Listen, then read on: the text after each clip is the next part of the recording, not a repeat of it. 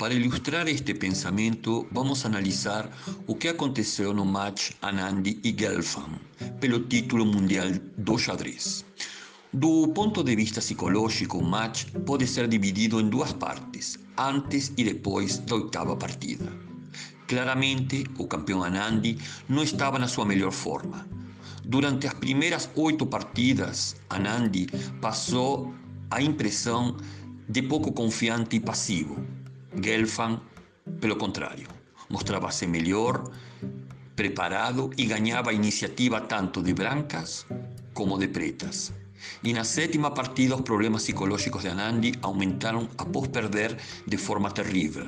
Foi um verdadeiro choque para o campeão do mundo.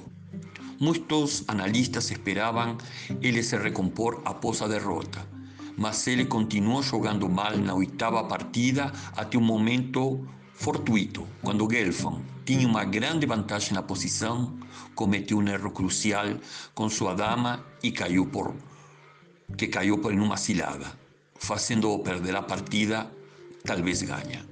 O placar do match estava novamente igualado.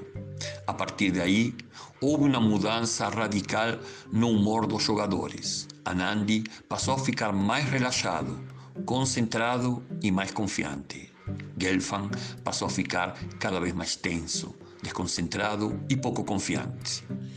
Por exemplo, a nona partida Nandi estava defendendo uma fortaleza contra a dama de Gelfand. Tendo feito alguns movimentos rápidos e fortes, ele ofereceu o um empate ao seu adversário e Gelfand prontamente aceitou. Normalmente, o lado mais forte é o que oferece o empate. Foi um síntoma momentâneo psicológico de pouca confiança ou medo. Anandi percebeu e a partir daquele instante começou a ter as rédeas do combate e acabou vencendo no tie break. Então considero a oitava partida o ponto crítico do match.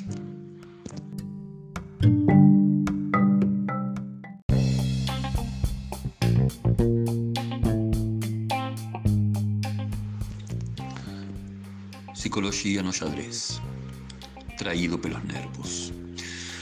No xadrez, como em qualquer outro esporte, a psicologia desempenha um papel crítico. Uma coisa é certa: não se tornar um campeão do mundo tendo um caráter fraco.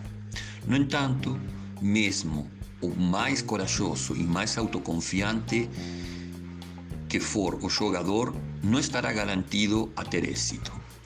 O maior desafio é o controle dos nervos. Vladimir Kramniki mencionou enquanto comentava sobre o jogo que, provavelmente, a principal diferença entre os jogadores do topo e os grandes mestres dos top 100 é que o primeiro pode lidar melhor com o estresse.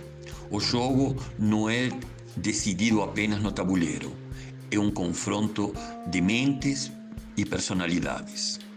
Podes estar melhor preparado na abertura, geralmente jogar o xadrez melhor, mas ainda assim perdem devido a seu descontrole emocional.